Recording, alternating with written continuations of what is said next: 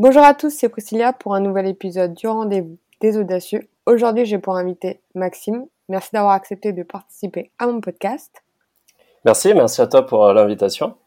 En 2016, tu as lancé la start-up Mon Banquet et elle a été rachetée il y a un an par un groupe allemand et aujourd'hui tu as intégré Hublot, c'est ça? Ouais, tout à fait, exactement. Et en fait, euh, par rapport à l'expérience de tous les start-upers que j'ai fait dans ma région et dans ma ville Strasbourg, ben j'aimerais bien aborder le sujet euh, de euh, du rachat en fait du d'une start-up parce qu'on n'a pas beaucoup d'expérience à notre échelle. La seule qui a été rachetée, ça s'appelle AR24 par la Poste, mais c'est au tout début, donc il faut à peu près deux ans. Je sais pas si c'est partout pareil, si ça prend vraiment des années ou c'est hyper rapide. Bah, si tu veux, je peux te, je peux te raconter un peu comment on arrive à, à revendre euh, une startup et, euh, et te raconter un peu l'histoire, l'histoire Mon Banquet. Euh, si tu veux, Mon Banquet, en fait, c'est une, c'est une boîte qu'on a lancée en, en 2016 avec mes associés. Euh, qui, c'est une boîte qui fait du, du traiteur artisanal à destination des, des, entreprises. Donc, en fait, on a, on a créé un service traiteur qui euh, valorise l'artisanat local donc globalement, euh, on travaille avec euh, des, des, boulangers pâtissiers, des restaurateurs, des épiceries, avec qui on, on crée une offre qui n'existait euh, pas forcément déjà, qu'on crée une offre de, de traiteurs. Et en fait, on a créé un service pour pouvoir permettre aux entreprises d'organiser des événements en toute simplicité avec des bons produits et au bon prix. Donc ça, c'était c'est le concept Mon Banquet qu'on a lancé en 2016. Quand on s'est lancé, ça faisait déjà trois ans qu'on était dans le secteur de dans l'univers de la boulangerie-pâtisserie avec mes associés. Euh, on était encore étudiant, mais on avait monté euh, une plateforme qui était un peu un, un TripAdvisor de, de, de, la boulangerie euh, en 2014, qui s'appelait Du Bon Pain. Et en fait, je pourrais revenir dessus et te raconter un peu les, les, débuts, mais globalement, on s'est lancé en 2016, un peu par hasard sur ce marché du traiteur. Le, la mayonnaise a, a, très vite pris, la boîte a, a vite pris une, une, grande ampleur. On a été amené à lever des fonds deux fois pour, pour financer notre développement. Mais euh, pour parler de la, revente, qui est, là le sujet qui t'intéresse, c'est quand on euh, quand on lance une boîte, euh, je dirais que nous on l'a pas lancé pour la revendre. Donc ça c'est déjà c'est déjà un, point important. Euh, il y a peut-être certains entrepreneurs qui se lancent avec pour but de faire un maximum d'argent en un minimum de temps possible. Peut-être que, que ça marche pour certains. Moi c'est pas forcément ma philosophie. Nous on s'est lancé parce que on avait envie euh, d'avoir de l'impact. On avait, on, voyait que on pouvait euh, avoir de l'impact dans le quotidien euh, d'artisans avec qui on travaillait. C'était ça le, moteur principal. Et d'ailleurs, le, premier projet qu'on menait, c'était, on n'avait pas forcément l'idée de monter une boîte à la base. ce projet du Bon Pain, c'était un guide des boulangeries en ligne. Et, franchement, ça aurait pu être une association, comme une boîte, comme un projet qu'on aurait mené le soir ou le week-end. Et finalement, de fil en aiguille, au fil des rencontres, on s'est rendu compte bah, qu'on pouvait euh, justement se lancer sur le marché du traiteur, trouver un modèle économique et finalement créer une boîte. Donc un peu malgré nous, on a lancé, euh, on a lancé l'entreprise qui a eu, euh, qui a eu un certain succès assez vite et on s'est mis dans la case de start-up parce qu'on a commencé à lever des fonds. Et ce qui est, et ce qui est bon de savoir, c'est que quand on lève des fonds, c'est-à-dire qu'on on donne une partie de notre capital à des investisseurs extérieurs. Donc nous, en l'occurrence, on a euh, levé tout de suite avec un fonds de capital risque qui s'appelle Isaïe, donc qui est un fonds, euh, ce qu'on appelle de VC, de venture capital, donc investit euh, des, des montants là de 500 000 euros à quelques, à plusieurs millions d'euros, voire plusieurs dizaines de millions d'euros.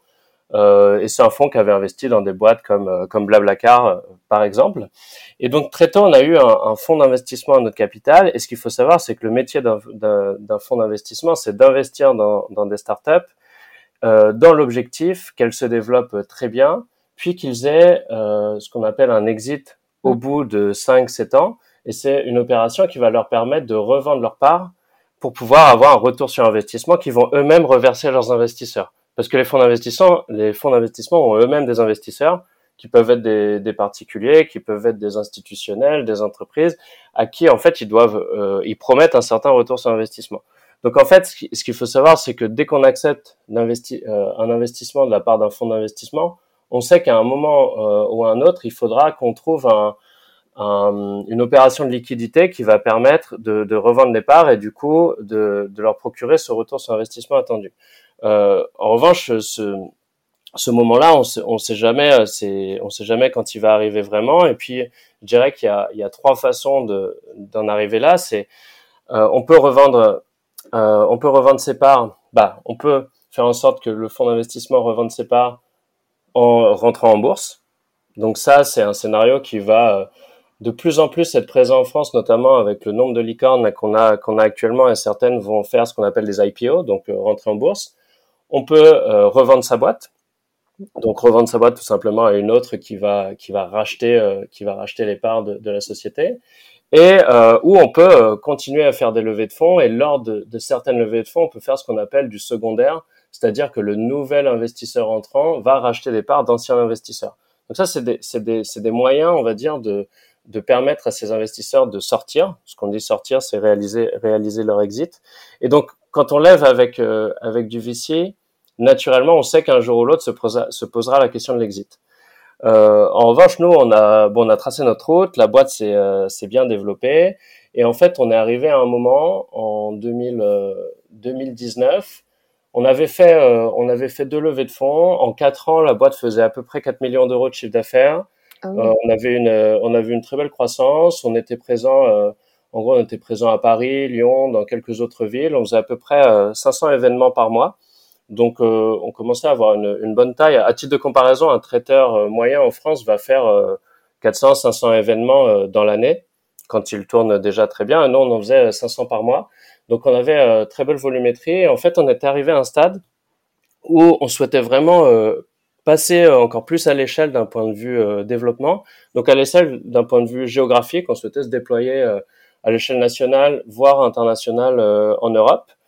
Et on était à un stade aussi où on avait vraiment financé notre croissance depuis le début grâce au capital risque. Donc on n'était pas encore rentable.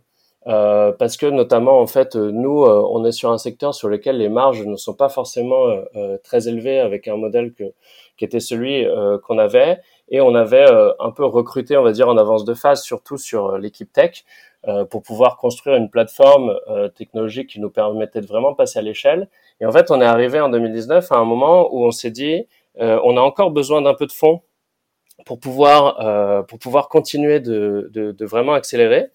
Et, du coup, euh, du coup, on va on va devoir se, remettre en fait sur la route pour aller chercher euh, pour aller chercher un nouvel investissement. Et donc euh, et donc à ce moment-là, se pose la question de, continuer à aller voir euh, euh, des investisseurs, donc un, des nouveaux fonds d'investissement, sachant qu'à ce moment-là, on avait déjà deux fonds d'investissement à notre capital. On avait Isaïe qui était l'investisseur initial, on avait French Food Capital qui était un deuxième fonds qui avait investi chez nous en 2018, au moment où on avait fait une levée de fonds de 2,5 millions. En tout, on avait levé 3 millions d'euros avec la boîte.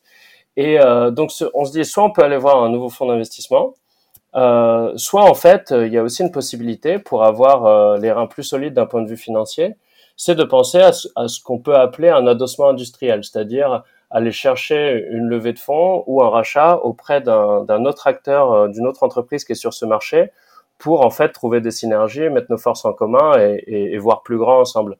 Et du coup, en fait, on, on réfléchit à ça, on, on lance un peu les, les, deux pistes en parallèle. Et nous, on, on s'aperçoit vite que euh, on s'était mis dans la case du, du VC, du venture capital. Donc, le VC, en gros, ce qu'ils attendent, c'est globalement des startups qui, qui vont euh, très haut, très très vite. Donc, euh, des taux de croissance qui sont euh, qui sont assez importants. Donc, globalement, on va dire que des boîtes qui marchent très bien dans cette catégorie de, recherchées par les VC sont des boîtes qui vont faire, qui vont avoir des taux de croissance supérieurs à 100% annuels. Donc 100%, ça, veut dire qu'on double notre chiffre d'affaires tous les ans. Donc nous, on avait eu ça les premières années, et là en 2019, on arrivait sur un taux de croissance qui était à peu près de 60% de croissance annuelle. Et, et en fait, 60% de croissance, c'est un, taux de croissance sur le marché euh, du traiteur événementiel qui est incroyable parce que euh, euh je pense qu'aucune autre boîte n'a ce taux de croissance. Il y en a beaucoup qui ont des taux de croissance négatifs parce que c'est un secteur qui est quand même euh, sur lequel il est, il est, assez difficile d'évoluer. Et, et, certaines, quand elles ont 5-10% de croissance annuelle, sont vraiment, bah, sont vraiment très contentes. Nous, on faisait 60% de croissance. Et pour autant, aux yeux du, du VC, ce taux de croissance n'est pas forcément celui qui est qui, qui allait nous permettre d'aller chercher euh, euh, une nouvelle euh, une nouvelle levée de fonds parce que en fait derrière ce derrière cette croissance annuelle se cache un, un potentiel de, de revente qui ne pouvait plus être cohérent avec les, les niveaux de valorisation qu'elle allait justifier si on faisait une, une, levée de fonds. Pour être, pour être très clair, en gros, quand on lève des fonds, euh, quand on voit des boîtes lever 2 millions d'euros, souvent elles lâchent entre 20 et 30% de leur capital. Donc si, si elles donnent entre si elles donnent 20% de leur capital, ça veut dire que euh, mécaniquement la boîte est valorisée 10 millions d'euros. Sauf que c'est une valorisation qui est, qui est vraiment euh, qui est théorique. C'est juste un pari sur l'avenir. Sauf que quand on, on commence à cumuler les levées de fonds, à un moment, nous, si on, si on allait lever 5 millions d'euros euh, en 2019, au moment où on cherchait, on cherchait de l'argent, bah en fait, on aurait valorisé la boîte peut-être euh, entre 15 et entre 15 et, euh, et 25 millions d'euros. Sauf que ça voudrait dire revendre la boîte largement plus que 15 ou 25 millions d'euros. Euh, sinon, en fait, les investisseurs sont perdants. Et à un moment, ce calcul se fait et on se dit bon, en fait, euh, le marché sur lequel on est, euh, et le type de boîte qu'on est en train de construire est peut-être pas compatible avec ce scénario qui est d'arriver à revendre cette boîte euh, plus de 30 millions d'euros dans les, dans les années qui viennent. Donc pourquoi pas en fait explorer la, la pièce du, du, du, rapprochement industriel. Et, euh, et moi j'ai toujours eu de très bonnes relations avec euh, tous nos concurrents, que ce soit euh, en France ou, ou à l'étranger. Et du coup, j'ai toujours eu entretenu des, des, bonnes relations avec bah, les CEO d'autres startups de notre secteur et en fait, j'ai commencé des discussions avec euh, avec plusieurs d'entre eux. Et euh, de fil en aiguille, bah, il y a un projet commun qui s'est construit avec euh, avec notre concurrent allemand, qui avait un modèle un peu similaire au nôtre, mais pas exactement le même et, surtout complémentaire de ce qu'on faisait en France. Et lui qui était présent sur dans cinq pays en Europe et aussi en Australie. Et en fait, de fil en aiguille, on a commencé à, élaborer un projet ensemble et qui a abouti finalement à la revente de mon banquet en, janvier 2020 euh, auprès de, de, B2B Food Group, du coup, qui, était notre, concurrent allemand. Et euh, ça fait pas bizarre de vendre son bébé comme ça? Bah, En fait, quand tu... Euh, c'est pareil, il y a plusieurs, euh, plusieurs cas de figure dans les reventes euh, et, euh, et c'est pas toujours explicité quand on, quand on regarde les, les articles de presse qui parlent d'une revente. ce qu'il faut savoir, c'est que quand on revend, on revend euh, très rarement avec pour l'objectif de, de, laisser les clés à l'acquéreur et, et, de partir euh, trois semaines après. D'ailleurs, c'est pas ce que l'acquéreur veut, parce que s'il rachète une boîte dans laquelle les fondateurs partent euh, après la revente, souvent la boîte rachetée va pas continuer très longtemps. Euh, donc en fait, ce qui se passe, c'est qu'on a des clauses qui s'appellent de, de learn-out, euh, qui sont en fait qui qui garantissent que les équipes qui ont revendu, notamment les équipes fondatrices, restent un certain temps mmh. auprès de, de l'acquéreur pour que la transition se passe bien et pour que euh, et pour que le projet commun euh, puisse euh, puisse voir le jour. Donc nous c'était le cas et à vrai dire en fait euh, c'était pas ça ça peut faire bizarre effectivement de céder son bébé entre guillemets, mais en réalité c'était c'était pas si difficile parce que on adhérait vraiment au projet qu'on avait construit ensemble et et on l'avait en fait surtout on l'avait construit ensemble. Quand on l'avait construit avec avec l'acquéreur et, euh, ce qui a été difficile, ça a plutôt été la crise du Covid qui, est survenue trois mois après euh, après la revente et qui là a chamboulé toute notre industrie. Mais à vrai dire, au moment de revente, c'était plutôt, on était plutôt euh, galvanisé par cette revente parce que euh, ça nous donnait, des, ça nous ouvrait des perspectives qui étaient beaucoup plus larges que ce qu'on avait eu euh, les premières années. Parce que là, on se retrouvait du jour au lendemain. On passe d'une boîte, en fait, on passait d'une boîte qui, qui allait faire en 2020 4 entre 4 et 6 millions d'euros de chiffre d'affaires en France à une boîte qui allait faire euh, bah, plusieurs dizaines de millions d'euros de chiffre d'affaires euh, dans, euh, dans 5-6 pays dans le monde et, et dont la langue principale bah, passait de l'anglais du français à l'anglais du jour au lendemain et une boîte qui passait de on était une trentaine de personnes à plus de 200 personnes. Et du coup ça donne une dimension collective et internationale qui est qui est assez en fait galvanisante et excitante pour pour toutes les équipes. Donc c'était vraiment quelque chose qui était qui était plutôt très sympa à vivre par contre, euh, ce, qui est, ce qui est plus dur, c'est le, le process qui amène jusque-là. Un process de, de revente, ça dure longtemps. Euh, moi, en l'occurrence, ça nous a pris euh, huit mois avec des négociations qui sont parfois interminables, à base de négociations d'avocats un peu dans tous les sens, parce que c'est compliqué finalement d'arriver à, à, des contrats de, de revente. Donc c'est un processus qui est, qui est, épuisant, tout comme le processus de levée de fonds qui prend entre, entre 4 et 6 mois. Et, euh, et donc, c'est quelque chose qui a aussi un impact euh, sur la vie de l'entrepreneur et, et, la vie d'une boîte. C'est pour ça que quand on parle d'AR24 euh, à Strasbourg qui en revente, c'est deux ans, en fait, c'est normal, c'est l'accompagnement, je pense. Bah, en fait, il y a, hum, dans, dans, dans la revente, il y, a, il y, a, plein de phases. Il y a déjà la, la phase qui est, euh, qui est celle de, de, la préparation finalement du, du projet des, des vendeurs, c'est-à-dire euh, bah, comprendre pour quelles raisons euh, pour quelles raisons ils vendent. Est-ce qu'ils revendent parce qu'ils ont plus de cash dans X mois Et dans ce cas, bah, il y a vraiment un timing serré. Il faut arriver à revendre. c'est soit ils revendent, soit soit ils partent à la casse. Est-ce qu'ils revendent parce que euh, finalement euh, c'est juste une histoire euh, qui arrive à sa fin d'un point de vue entrepreneurial où les fondateurs ont envie de partir faire autre chose? Est-ce qu'ils revendent pour passer à une autre échelle? En fait, il faut construire cette histoire. Et, et, donc ça, ça prend un peu de temps parce que faut construire l'histoire et c'est comme une levée de fonds. Faut avoir le bon pitch et raconter la bonne histoire auprès des potentiels acquéreurs, mais qui dit la raconter, il faut aussi préparer toute la présentation qui va sous-tendre cette histoire. Donc avoir les slides euh, qui permettent de justifier tout ça, les, les, les chiffres, et, et, aussi montrer que la dynamique de la boîte, faut qu'elle soit relativement positive pour intéresser des acquéreurs. Après, il faut aller voir ces acquéreurs-là. Donc, on peut décider de le faire seul ou avec une banque d'affaires. Il y a plein de banques d'affaires dont c'est le métier d'accompagner les entrepreneurs pour rencontrer ces acquéreurs et euh, et ensuite euh, du coup euh, fabriquer la transaction euh, avec eux et puis une fois qu'on rentre en contact bah c'est c'est un peu comme c'est une histoire d'amour qu'il va falloir créer donc il y a un premier date entre l'acquéreur et, le vendeur bah il faut que l'opération de séduction fonctionne. Et une fois qu'elle commence à fonctionner bon bah il faut faire plusieurs rendez-vous avant avant vraiment que les deux se marient et et avant de se marier bah il faut rédiger le contrat de mariage. Et le contrat de mariage, bah, il est souvent un peu compliqué à rédiger. Et, et donc ça, c'est vraiment des phases qui, euh, qui, qui, qui, prennent beaucoup de temps et qui sont aussi qui suscitent beaucoup de, de questions euh, personnelles, notamment entre associés, euh, entre associés, parce que c'est les moments dans lesquels on doit vraiment euh, euh se demander euh, ce dont on a envie en tant qu'entrepreneur et en tant que personne, quel est bah, qu'est-ce qu'on a envie de, gagner dans cette transaction et qu'est-ce qu'on a envie de faire les années qui vont suivre cette transaction? Est-ce que j'ai envie de, continuer à travailler avec le nouvel acquéreur? Euh, Est-ce que j'ai envie de partir le plus vite possible parce que parce que je crois pas dans ce projet commun et j'ai envie de changer de vie? Et en fait tout ça, euh, bah en fait tout ça, ça prend du temps. Il faut souvent mûrir ces questions, revenir dessus plusieurs fois. Et c'est pour ça que c'est des process qui peuvent s'étaler euh, s'étaler dans le temps. Je vais rebondir par rapport à l'actualité. Tu me disais des startups tu me disais qu'il fallait éviter justement de, de se comparer. Est-ce que toi, tu t'es comparé euh, à plein de boîtes ou pas? Euh, Nous, en fait, on a toujours été avec mes associés, on est, on est très, a toujours été très pragmatique, on va dire, très terre à terre.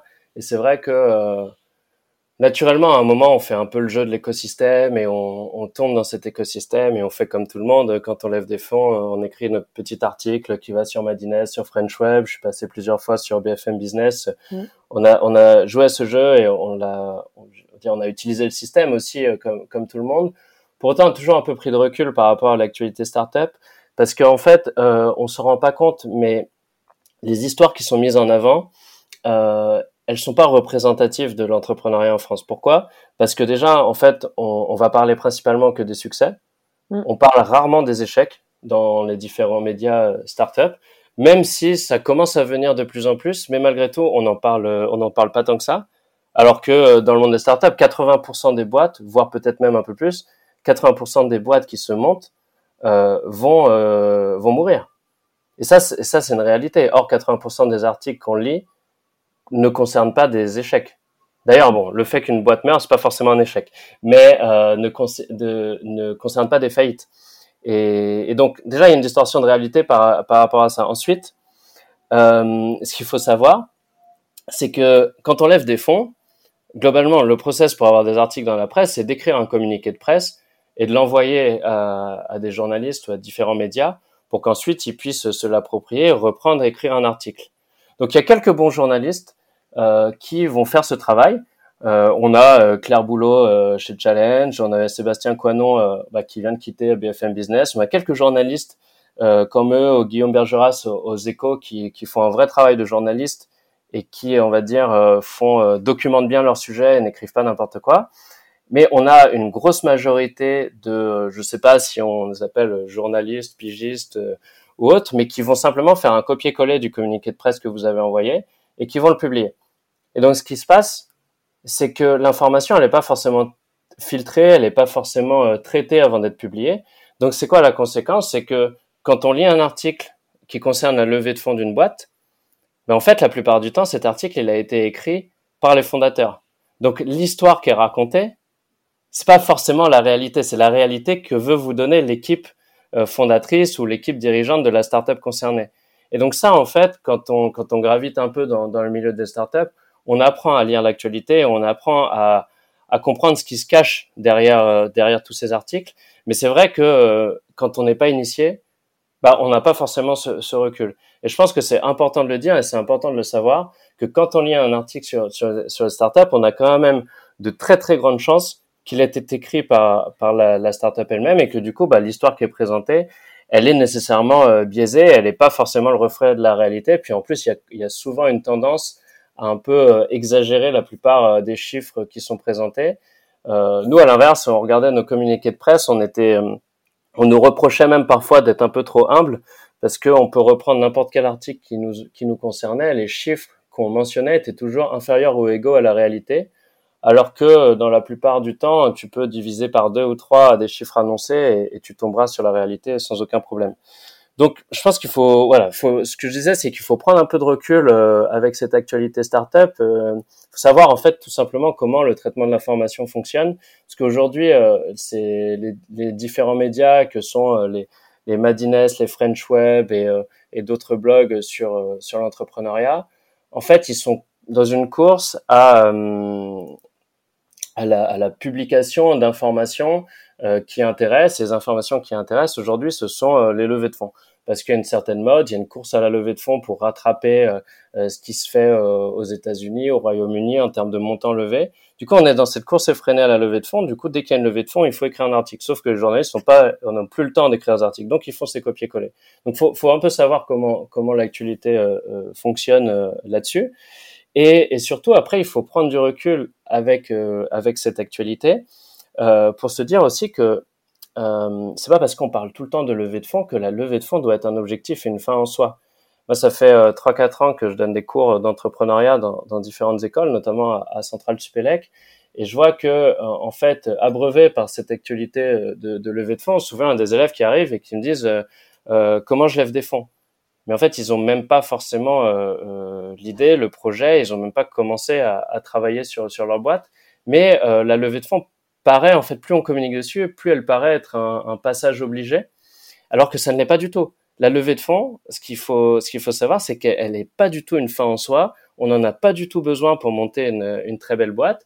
Et il y a des entreprises qui le qui le démontrent avec brio, qu'on n'est pas obligé de lever pour pour réussir parle beaucoup d'une boîte comme comme Lemlist euh, euh, par exemple qui s'autofinancait et qui fait un très beau euh, chiffre d'affaires ou Germinal aussi sur sur le mode agence. Et en fait on n'est pas obligé de lever des fonds pour pour réussir. Et, et d'ailleurs la plupart des PME françaises quand elles se sont montées elles se sont pas montées avec de avec du capital risque. Par contre la levée de fonds ça peut être très utile. Ça peut permettre d'accélérer. Ça peut permettre d'atteindre des des niveaux de résultats qu'on pourrait pas atteindre sans financement, mais il faut toujours que ça serve un projet. Parce qu'en fait, si ça ne sert pas à un projet, on finit par lever des fonds, on prend de l'argent parce qu'il y a de l'argent disponible. Et ça, c'est certain qu'il y a plein d'argent disponible. Et il y a de plus en plus de fonds, de plus en plus aussi de business angels qui ont eux-mêmes gagné de l'argent en revendant leur boîte ces dernières années. Du coup, l'argent, il est là. Donc, on peut le prendre. Sauf que, en fait, il va y avoir une désillusion. Trois ans après avoir pris l'argent, on se dit, bah mince, j'avais levé 3 millions. Ma boîte, virtuellement, elle vaut, euh, elle vaut 12, elle vaut 15. Mais aujourd'hui, mon niveau de business, il est tel que ma boîte, je pourrais même pas la vendre un million. Donc, qu'est-ce qui se passe? Les investisseurs sont pas contents. Les fondateurs ont, ont passé quatre ans de leur vie à, faire, euh, à construire un, beau projet potentiellement, mais qui va leur apporter euh, zéro. Et, même si la motivation principale n'est pas toujours l'argent, euh, malgré tout, ils auraient pu euh, valoriser différemment tout ce qui leur, leur part, leur contribution dans, dans l'entreprise si peut-être ils avaient revu euh, euh, leur projet de levée de fonds différemment au début. Donc ça, ça c'est en fait c'est super important de, de, prendre du recul euh, là-dessus. Et il y a autre chose aussi qu'il faut un peu savoir, notamment sur sur les reventes de start-up. Quand on revend une start-up, ça suscite toujours beaucoup beaucoup de de réactions sur sur les réseaux, beaucoup de, félicitations. Et c'est vrai que c'est il faut féliciter les entrepreneurs qui, euh, qui revendent leur boîte parce que c'est pas donné à tout le monde. C'est euh, c'est des process qui sont qui sont très compliqués et, euh, et du coup c'est un exploit de, de ne pas être dans les 80% qui qui mettent une boîte à, la faillite. en revanche, revendre une boîte, ça veut pas dire qu'on a la fortune d'Elon Musk du jour au lendemain. Et, et en fait, faut comprendre les mécanismes de vente, de revente des startups aussi. Il y a des transactions qui se font euh, en cash à 100%. Donc là, il y a des montants qui sont donnés euh, euh avec de, l'argent comptant, mais il y a aussi des transactions qui se font en échange d'actions. Et souvent, quand une startup rachète une autre startup, ben en fait, ce qu'elle dit, c'est euh, je te rachète, mais donc toi, tu vaux dix fois moins que moi, par exemple, et donc je vais te donner des parts de ma boîte en échange de, des tiennes. Et du coup, je, je, te rachète, mais en te donnant du papier et du papier qui sont tes actions. Donc peut-être qu'elles vaudront des millions un jour, mais peut-être qu'elles ne vaudront rien aussi. Et donc il y a beaucoup de transactions qui se font dans ce cadre-là. donc c'est toujours important de, prendre un peu de recul et, démystifier un peu, euh, euh, démystifier euh, euh l'actualité. Et, et, juste un, un, dernier point, parce que j'y pense, et je parlais du fait que qu'il y a beaucoup d'argent disponible sur sur le marché. C'est un fait que par plein de facteurs différents, le capital risque aujourd'hui, il est dans une posture où euh, il est capable d'investir, il est capable d'investir de plus en plus massivement dans l'écosystème, ce qui est vraiment très positif parce que euh, parce qu'on va pouvoir avoir de, de, très belles boîtes, de très belles success stories qui vont euh, abreuver en fait tout l'écosystème entrepreneurial français au sens large et pas seulement que que le monde des startups. Euh, et donc on a de plus en plus tendance à dire que c'est facile de lever. Moi je mets juste un bémol là-dessus. C'est vrai que c'est facile de lever, si on a les bons réseaux, si on est connecté aux bonnes personnes, et c'est encore plus facile de lever si on a un profil, euh, on va dire classique euh, de, euh, de start-up qui sort euh, d'HEC, de Centrale, de Polytechnique, de grande école, et qui, et qui coche certaines cases. Et donc, euh, et, et, si on si on coche pas ces, ces cases-là, c'est pas que c'est impossible de lever, mais il y a plus de difficultés parce que quand on n'est pas à Paris, euh, quand on n'a pas les bons réseaux, et quand on n'a pas fait les bonnes écoles, ben on est quand même en France, où, où en France, le, le poids de l'éducation a, a, une certaine importance et tout au long de sa vie. On voit des personnes de, de 50 ans qui se définissent encore par leur école. Ben en fait, euh, quand on n'a pas ça, c'est un peu plus dur. Et ça, et ça, faut le savoir. Et, et c'est vrai que moi, j'essaie de, je suis, je suis, très impliqué sur la thématique de, de, de l'égalité des chances et, et j'essaie toujours de, de, promouvoir un peu plus de diversité dans, dans l'écosystème entrepreneurial. Euh, parce que malheureusement c'est c'est pas toujours le cas et, et il existe un, un certain entre-soi. Et je pense que ça ça vaut le coup de mettre le doigt sur cette nécessité de, de diversifier euh, l'écosystème euh, d'un point de vue euh, profil mais aussi euh, de, de, contribuer à un peu plus le, le rééquilibrer entre entre Paris et, ce qui se passe en, en, dehors de Paris.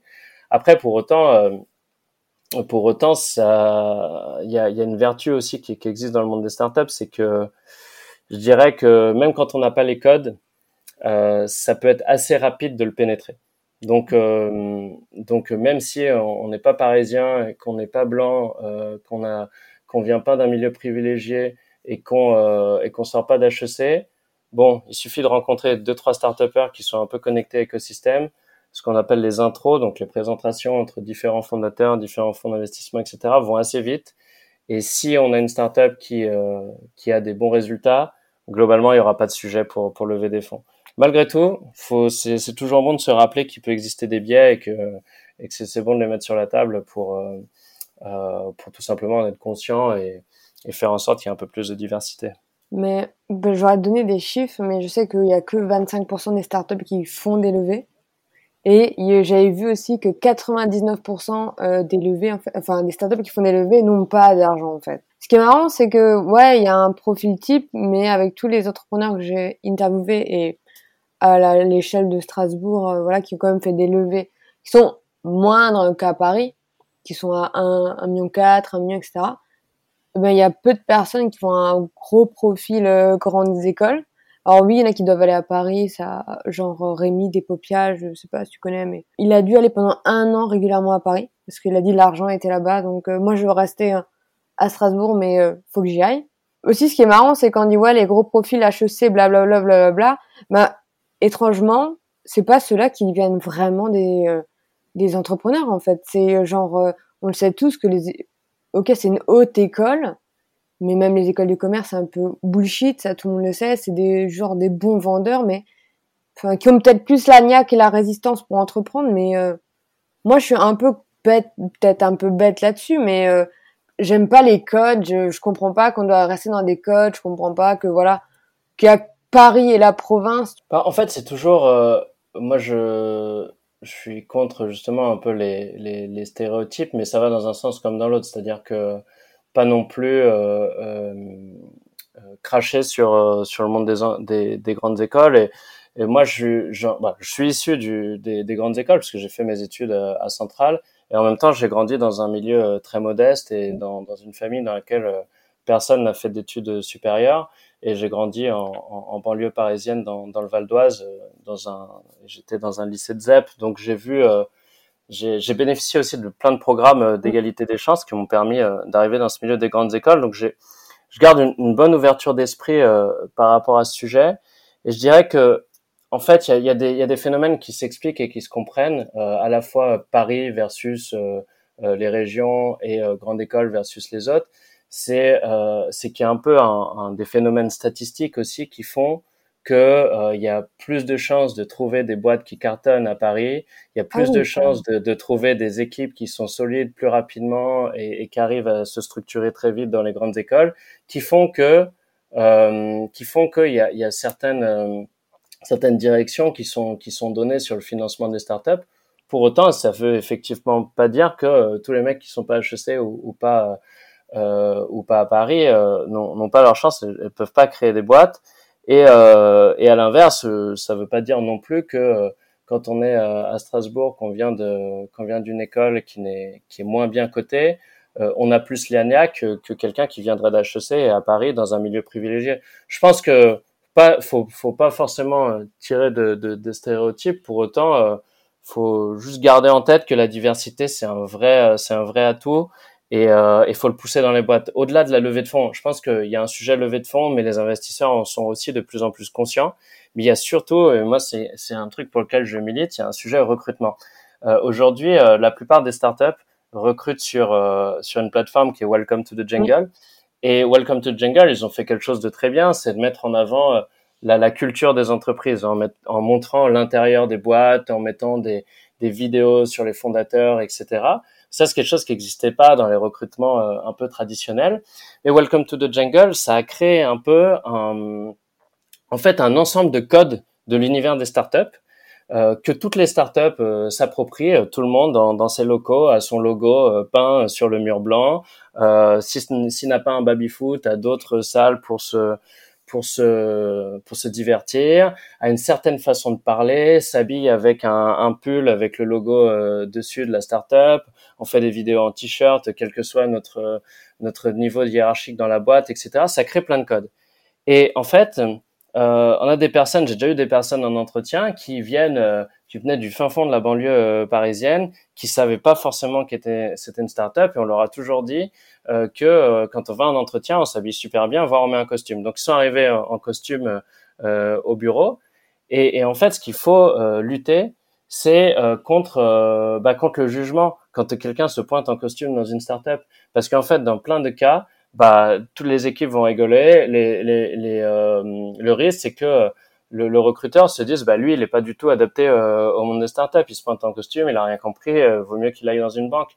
Et en fait, c'est pas ça. C'est juste qu'il a pas les codes.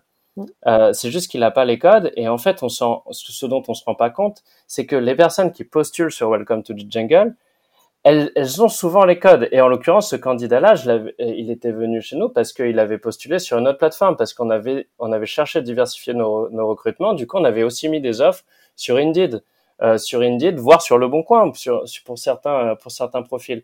Et en fait, pourquoi? Parce que il y a un, y y a un phénomène qui fait que dans, dans certains euh, univers qui sont pas abreuvés avec le monde des startups, euh, et c'est vrai, ça peut être vrai euh, euh, à la campagne, au fin fond de certaines euh, banlieues, euh, parce qu'il y a très peu de startups autour autour de ces, de ces univers. Ben en fait, on n'entend pas parler de Welcome to the Jungle. Donc tout le monde cherche un job sur Indeed autour, donc les gens vont chercher sur un job sur Indeed. Ils trouvent une startup, une belle description sur Indeed, ça a l'air ça a l'air sympa, ils y vont. Et en fait, ils se prennent une grosse claque parce qu'ils n'ont pas les codes. Mais ça ne veut pas dire qu'ils sont pas adaptés. Et ça ne veut pas dire qu'ils peuvent pas apporter énormément à la boîte. Et au contraire, ils vont être souvent super riches et il va se créer quelque chose d'incroyable quand on, quand on les recrute. Mais je pense qu'il y a un effort à faire à la fois du, euh, côté des recruteurs pour euh, ne pas forcément euh, à 100% dépendre de d'un Welcome to the Jungle, mais j'ai rien contre Welcome to the Jungle, mais simplement pour comprendre que que rien n'est neutre quand on pose une offre d'emploi. rien n'est neutre et que quand, à la fois quand on la rédige ou là où on la poste, en fait, crée des, biais de sélection.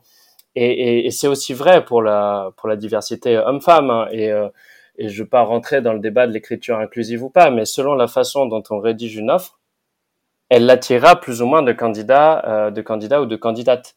Et en fait, c'est la même chose sur euh, là où on la poste, euh, d'un point de vue de diversité et de profils sociaux qu'on veut attirer. Et, je pense que c'est quelque chose qui est, super important d'avoir en tête. Et, et malheureusement, dans le monde des startups, on l'a pas forcément toujours en tête parce que tout va très vite et qu'on arrive vite à des, à des situations aussi où on lève beaucoup de fonds, on recrute 10, 15, 20 personnes par mois dans les, dans les plus grosses boîtes qui lèvent beaucoup de fonds. Et, et quand tout va vite, personne n'a de temps. Et malheureusement, euh, ces critères de diversité sont, sont parfois sacrifiés.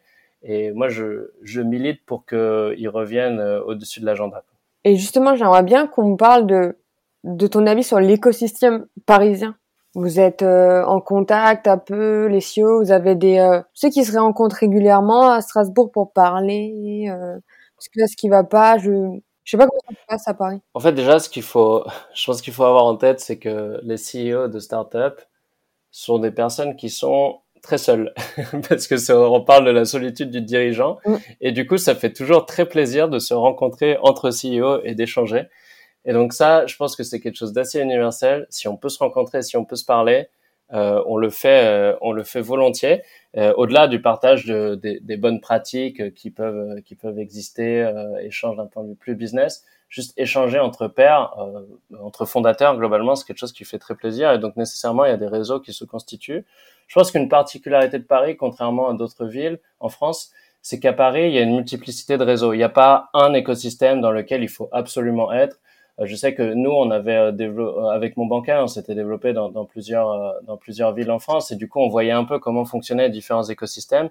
Et c'est vrai qu'il y a certains endroits, je me souviens à Lyon, euh, fallait être un peu, il y avait le réseau réseau entreprendre où les gens étaient assez soudés, il y avait Lyon French Tech, mais il n'y avait pas non mm. plus 36 réseaux. C'était assez facile d'identifier là où rentrer et comment se connecter à l'écosystème. À Paris, il y a plein plein de réseaux différents. Euh, donc ça c'est euh, ça c'est euh, c'est un fait et il y a une il y a une multiplication des incubateurs aussi euh, depuis 5 6 ans incubateur accélérateur on, on, invente plein d'autres mots aussi pour pour dire à peu près la même chose. Et chaque incubateur a envie de créer sa communauté et de fédérer les gens autour de ça. Après je pense qu'il y a des réseaux qui sont plus qualitatifs que d'autres. Il y a je dirais que il y a un réseau qui se crée autour de la, la fondation Raise qui donne des, des prêts d'honneur euh, de 100 000 euros ou un peu plus euh, à des boîtes qui se lancent, sont des prêts à, taux zéro, comme le fait le réseau Entreprendre, qui a aussi un très bon réseau euh, d'entraide euh, bienveillant. Euh, il y a Wilco qui fait aussi des prêts d'honneur. Donc ça, c'est des boîtes qui accompagnent des, des c'est des structures qui accompagnent des boîtes qui sont au tout début en fait de leur activité, mais c'est aussi ces moments où on a besoin d'être connecté. Après, il y a nécessairement, euh, il y a beaucoup de boîtes qui sont à Paris euh, à Station F, qui est le grand incubateur, le plus grand incubateur du monde, qui a été créé par, par Xavier Niel. Donc, à Station F, il y a différents programmes qui sont soit hébergés par des boîtes, soit des écoles. Et au sein de ces programmes, il y a plein de réseaux. Bon, tout le monde veut créer ces réseaux, donc il existe ces réseaux. Après, je fais partie d'un réseau qui est assez qualitatif et qui est aussi assez influent dans l'écosystème, qui est un think tank qui s'appelle le Galion. Euh, et donc le The Galleon Project, euh, c'est un réseau d'entrepreneurs qui a une condition euh, en fait qui fonctionne sur cooptation et euh, qui euh, qui en fait accueille des entrepreneurs qui ont levé des fonds, qui ont souvent levé, je crois que la condition c'est maintenant d'avoir levé plus de 2 millions d'euros. C'est un critère qui est, qui est discutable et qui est, qui est discuté, mais c'est un critère qui a été vu comme le plus objectif pour faire un peu un tri, on va dire, dans, dans l'écosystème euh, et à avoir euh, essayé de constituer un groupe euh, de réflexion euh, euh, qualitatif avec des personnes qui ont atteint une certaine structure, une certaine taille de boîte. Et en fait, c'est un réseau de, de, de, fondateurs de startups qui, est, qui essaye aussi de produire beaucoup de choses à destination de l'écosystème. et notamment, notamment en fait beaucoup de documents en libre accès comme un pacte d'associés type qui est à reprendre pour toute personne qui qui veut lever des fonds, qui s'appelle la Galleon Term Sheet. Il y a eu des des mouvements, des pactes pour promouvoir l'égalité homme-femme dans, dans, les entreprises, pour pousser le congé parental. Donc le but, c'est dans ce réseau, c'est d'être assez influent sur euh, sur l'écosystème et euh, pour pour le faire évoluer, lui donner plus de maturité.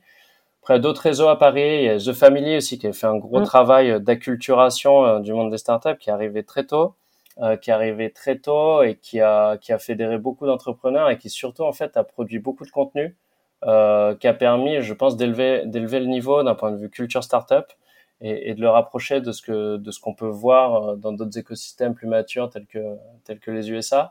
Euh, donc voilà, Paris en fait, il y a, y a, une multiplicité d'acteurs. En pratique, euh, ce qui se passe, c'est que euh, malgré tout, ça reste, moi de mon point de vue, ça reste quand même une petite ville et un petit monde.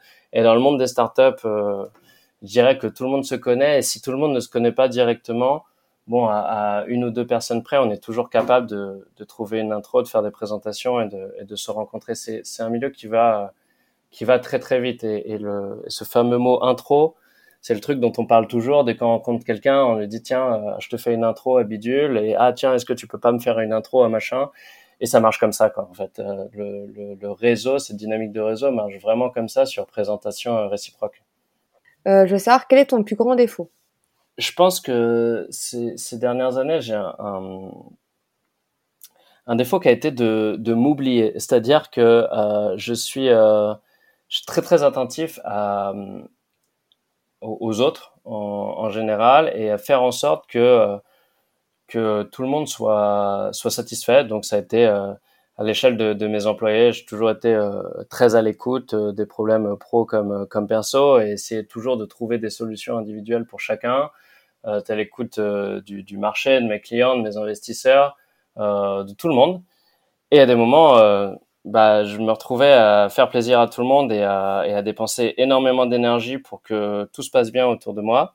Euh, et sauf qu'à la fin, euh, je je me rendais pas forcément compte, mais je m'oubliais totalement et je faisais non pas des choses qui me plaisaient pas, mais je pense que que tout simplement j'oubliais de penser à moi. Et ça, notamment, je l'ai je l'ai vécu euh, de façon euh, un peu exponentielle euh, pendant la, la, phase du Covid où nous on est passé euh, d'une boîte qui faisait plus de 500 000 euros par mois à zéro en, quelques semaines. Et dans cette phase-là, bah, faut rassurer tout le monde, faut rassurer les employés, nos partenaires, nos artisans partenaires qui étaient euh, euh, chez, qui on avait une activité conséquente, euh, qui avait pu créer de l'emploi grâce à nous, nos, nos, clients, nos investisseurs, notre nouvel acquéreur. Et donc moi, j'ai donné énormément d'énergie pour euh, pour rassurer tout le monde, etc. Et, euh, et, faire en sorte que tout se passe bien pour tout le monde. Sauf que à un moment, je me suis dit, mais en fait, euh, moi, où, où, où j'en suis quoi Et je suis je suis en train de me de me cramer. Et, et, finalement, sur du moyen terme, bah, si moi je suis cramé, euh, ce sera pas bon pour la boîte. Ce sera pas bon pour la boîte et ce sera bon pour personne in fine. Et ce sera un énorme retour de bâton. Et du coup, j'essaye de j'essaye de d'être un peu plus égoïste. euh, et c'est pas tant égoïste que tout simplement euh, essayer de bien se connaître et de savoir quels sont, euh, qu'est-ce que, pourquoi je fais les choses en fait. Ça va mieux maintenant, je pense. Ça va mieux. qu'est-ce que tu détestes faire? Moi, je pense qu'il y a un truc que je déteste faire, c'est de suivre une règle ou de respecter une règle euh, sans chercher à la, à la comprendre. Euh, est-ce que tu as une anecdote honteuse ou marrante à nous partager?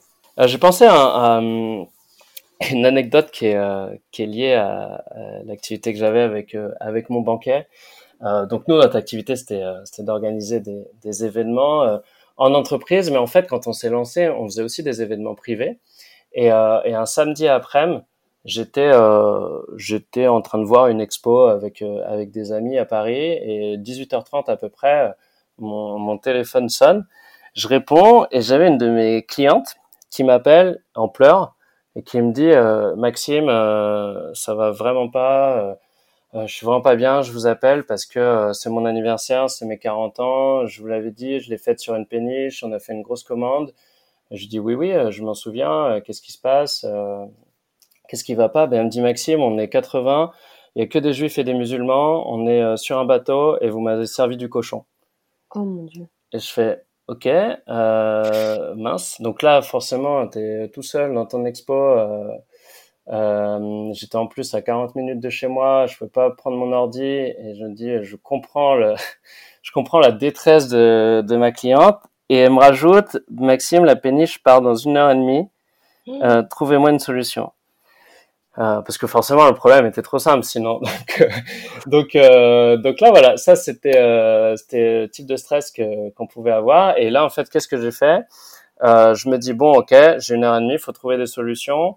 Et il y a un truc qui compte dans ce cas de figure pour moi c'est de trouver une solution. Faut pas chercher les causes.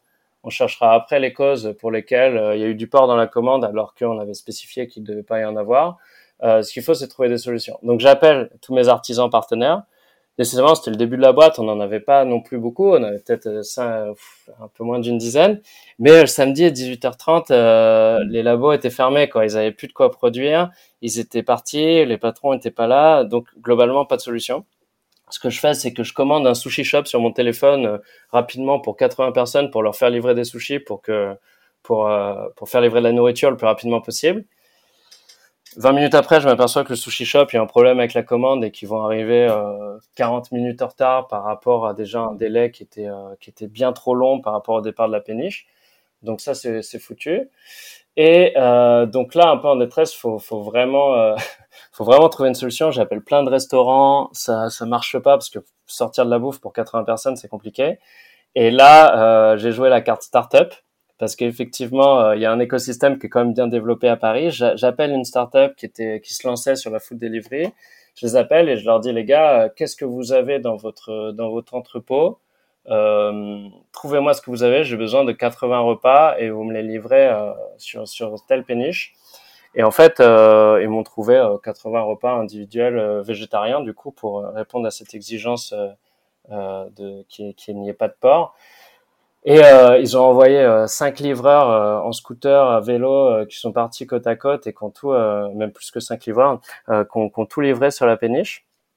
Et, et en fait, donc il y a une livraison se déroule, mais la cliente me répondait plus. Donc moi, je savais vraiment pas si tout était arrivé à l'heure avant que le bateau parte, si elle était satisfaite ou pas. Et je l'ai appelé, je l'ai appelé à minuit pour lui dire bonjour, je je vous appelais juste pour vous souhaiter un bon anniversaire. J'espère que j'espère que les choses se passent bien malgré euh, malgré tous ces soucis. Euh, voilà. Je vous souhaite juste un bon anniversaire et on se rappellera plus tard. Et euh, donc elle me répond plus ou moins. Elle était toujours très énervée. Mmh. Et, et, en fait, la, la, fin de l'histoire, c'est le lendemain matin, c'était dimanche à 11h, elle m'appelle et elle me dit Maxime, je tenais à vous remercier grandement. On a passé une super soirée. Et en fait, euh, surtout, ce que j'ai vu, c'est que vous vous êtes démené de A à Z euh, pour me résoudre euh, ce problème. J'ai bien compris que c'était un problème qui n'était pas de votre faute, ou quand bien même c'était de votre faute, que c'était exceptionnel. Et vous avez tout fait pour qu'on passe une bonne soirée. Certes, c'était pas du tout, on n'a pas du tout eu ce qui correspondait à notre euh, à notre commande initiale, mais bon, euh, ça arrive. Et ce que j'ai apprécié, c'est vraiment votre soutien tout au long de la soirée. Euh, un grand merci. Et, euh, et j'organise un, un, événement avec euh, un club sportif dans lequel je fais partie euh, dans deux semaines et je vais passer commande chez vous. Et, un coup de presse, tout ça? Et, et donc, euh, et donc ça, tu vois, c'est, c'était, c'était, c'est une histoire que j'ai souvent utilisée en, en étude de cas pour les personnes qui qui postulaient dans notre équipe opération pour gérer les, les pour gérer les commandes. Euh, parce que bon, j'ai passé plein de détails, mais ça a été, ça a été assez compliqué euh, finalement jusqu'à arriver à, à, ce qu'on leur livre de la nourriture. Mais la clé de tout ça, c'est que quand on a, quand on place le, les attentes du client avant tout, quand on fait preuve euh, euh d'humilité par rapport au sujet, quand on fait preuve de, de compassion, d'empathie aussi avec le client, en fait, ça peut que bien se passer. Euh, et, et, et, et, du coup, c'est certes que le service, il n'était pas à la hauteur ce, ce jour-là, mais finalement, la cliente, elle est sortie euh, contente et, c'est devenu une ambassadrice. Et derrière, nous, par contre, le lundi matin, il y avait un plan d'action très clair pour que ce type de, euh, de, de, de péripéties n'arrive plus jamais. Et, et, ça a été, euh, et on en a beaucoup appris. en fait, il faut savoir aussi apprendre de ce type d'événement. Et, euh, et c'est vrai que celle-ci, je m'en souviens, je m'en souviens particulièrement parce que j'étais j'étais assez démuni et puis c'est c'est oui c'est très stressant. Après c'est vrai que de, on n'a pas eu de je pense pas qu'on ait eu d'événements euh, de cas de figure aussi euh, aussi complexes parce que là il y avait quand même une grosse restriction euh, à l'avenir. Mais c'est vrai qu'on était sur un métier assez stressant le traiteur parce que si la nourriture arrive pas à l'heure ben il y a souvent 50 100 ou parfois 1000 personnes qui ont très faim et, et pour qui sur un événement en fait souvent un événement, euh, euh, il est réussi à 80% si la nourriture est bonne, quel que soit le contenu de l'événement. Et à l'inverse, s'il n'y a pas de nourriture, quel que soit le contenu de l'événement, l'événement est raté à 100%. Donc il y a un gros enjeu quand on fait du traiteur. Et donc c'est pour ça que j'avais pensé à, j'ai repensé à cette anecdote qui était, euh, qui est, euh, ouais, qui a été source de, de, de pas mal d'apprentissage aussi euh, sur la sur la relation client et sur la façon de, de gérer des urgences. Oui, c'est sûr que si t'es pas là prêt à tout faire pour ton client, c'est un peu compliqué euh, sur le long terme d'entreprendre, quoi. C'est ça, et je pense que je pense que le, le, client c'est c'est la clé de tout. C'est c'est ce pourquoi nous bon, on était sur un, un, modèle de, de plateforme euh, où euh, il y a le client qui était très important, mais aussi les artisans partenaires avec qui on travaillait, et on avait ce, niveau d'implication. Euh, autant pour, pour, pour nos artisans que, que pour nos clients. J'ai déjà eu à l'inverse un artisan qui m'appelle en me disant Maxime, euh, je suis je suis dans la merde parce que j'ai tel tel employé qui est pas venu ce matin. Euh, je vais euh, je sais pas comment euh, produire la commande, mais surtout aussi comment faire tourner ma boutique. Mais nous on se on se plie en quatre pour euh, trouver des solutions avec nos autres partenaires, créer de l'entraide. Et, et, en fait finalement euh, moi ce qui m'a toujours animé dans l'aventure entrepreneuriale et ce qui continue de m'animer c'est c'est l'impact humain qu'on a quoi. Et c'est quand il y a des gens qui nous appellent et qui sourient et qui nous dit euh, qui, qui nous disent merci euh, c'est ça qui, qui nous drive. Moi c'était pas de voir qu'on faisait plusieurs millions à la fin du mois qui, qui augmentait ma motivation. Ça me rassurait euh, de voir qu'on avait les bons taux de croissance et qu'on avait les bons chiffres d'un point de vue revenu. Mais ce qui me motivait c'est quand euh, Jackie, qui était un de nos boulangers partenaires euh, à Paris, et je le voyais débarquer au milieu du bureau, euh, sortir de l'ascenseur avec un gros gâteau d'anniversaire pour l'apporter à une des personnes dans l'équipe, alors qu'il était alors que c'était pas du tout prévu. Et, et c'est ce genre d'histoire en fait qui qui motive et, ce et c'est ce qu'il y a de beau, je trouve, dans dans une aventure entrepreneuriale. Et ensuite, je voulais savoir quel est le meilleur conseil qu'on t'a donné? Je pense que que le, le, le meilleur conseil euh, en tant qu'entrepreneur, ça a été de d'investir sur moi, euh, dans le sens euh, investir sur la partie euh, sur la connaissance de soi, sur le développement personnel. Euh, ça peut paraître très bullshit de dire ça parce que c'est vraiment à la mode le, le, développement personnel à toutes les sauces, mais j'ai vraiment découvert ce que c'était il y a quelques années sur les conseils de, de deux de mes investisseurs qui sont aussi des mentors. Quelle personne tu me recommanderais à interviewer? Je vais te recommander deux. Euh, je dirais euh, Bastien, qui est euh, Bastien Rambaud, qui en fait qui a créé une, une super boîte qui s'appelle Vesto. Euh, moi, je l'adore à plusieurs titres parce que je trouve que la boîte est super, elle a un vrai impact environnemental et sociétal. Gros Vesto, ce qu'ils font, c'est qu'ils récupèrent du, du matériel euh, de, de, cuisine professionnelle, qu'ils reconditionnent et qu'ils mettent à disposition des restaurateurs. Et, euh, et Bastien, c'est un super entrepreneur qui a, qui a, entrepreneur qui a beaucoup de valeur, très humain, très modeste, euh, très très humble dans sa façon d'aborder les sujets et, euh, et, qui a un potentiel incroyable personnellement puis avec sa boîte. Et puis je suis super content d'accompagner aujourd'hui cette boîte et d'autant plus que c'était un de mes anciens stagiaires. Et donc, euh, donc je suis très content de, de te recommander de parler avec Bastien. Et si tu veux discuter avec un entrepreneur qui est passé dans une dans une autre phase de croissance et qui a aujourd'hui une boîte qui a, qui a, plus de 500 employés euh, qui, euh, qui cartonne, mais qui pour autant euh, a les pieds sur terre est quelqu'un de, de, très humain et qui oublie jamais d'où il vient, qui il est et qui a un regard, on va dire, je pense aussi critique que le mien, bah, critique dans le sens positif que le mien sur l'écosystème et, euh, et qui est quelqu'un que j'ai rencontré grâce à, cet univers de la foodtech et qui est devenu un ami, c'est Paul Paul Lay euh, de, de la startup La Belle Vie qui est une boîte qui euh, permet de, de, faire ses courses en ligne. Donc aujourd'hui, le sujet des courses en ligne, la livraison de courses en 15 minutes, en moins de 15 minutes, c'est le sujet qui explose avec euh, plus de 10 startups qui se sont lancées à Paris et, et qui ont toutes levé en Europe euh, entre 100 millions et 1 milliard mmh. d'euros. Mais Paul, en fait, lui, ce business, il le fait, je pense, mieux que tout le monde. Et il le fait depuis cinq ans. Il était resté un peu dans l'ombre. Il est sorti des radars. Il est passé au-dessus des radars, notamment l'année passée. Et c'est une boîte, La Belle Vie, qui est assez incroyable et surtout qui a, qui a, des, qui a des valeurs et qui, a et qui est portée par, oui, qui est portée par de très belles valeurs. Ben parfait, tu pourras me mettre en lien avec euh, ces euh, deux personnes alors Avec plaisir.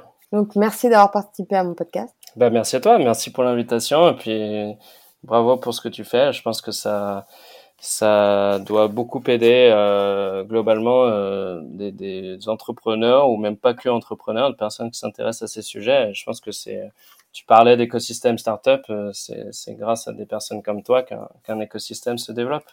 Merci d'avoir écouté cet épisode jusqu'à la fin. Si tu es sur une plateforme de podcast, n'hésite pas à mettre 5 étoiles et un commentaire et à enregistrer mon podcast. Ça me permettrait de remonter un peu dans l'algorithme et être un jour dans les suggestions d'écoute. Ça serait vraiment top parce que c'est vraiment l'objectif de cette saison 3 et je compte sur toi pour m'aider à y parvenir. N'hésite pas à partager mon podcast à tous les entrepreneurs autour de toi toutes ces personnes qui ont besoin de doses d'inspiration pour avancer, parce qu'on sait tous qu'être entrepreneur, c'est pas facile tous les jours. Donc merci de m'avoir laissé de ton temps. J'espère que ça t'a apporté des idées, de l'inspiration pour avancer et pas t'arrêter même quand c'est difficile parce que tous les entrepreneurs que j'interviewe ont eu des moments de confort et d'inconfort. Et si c'est le cas pour toi, t'inquiète pas, ça va bien se passer. Donc je te fais des bisous et je te dis à vendredi prochain.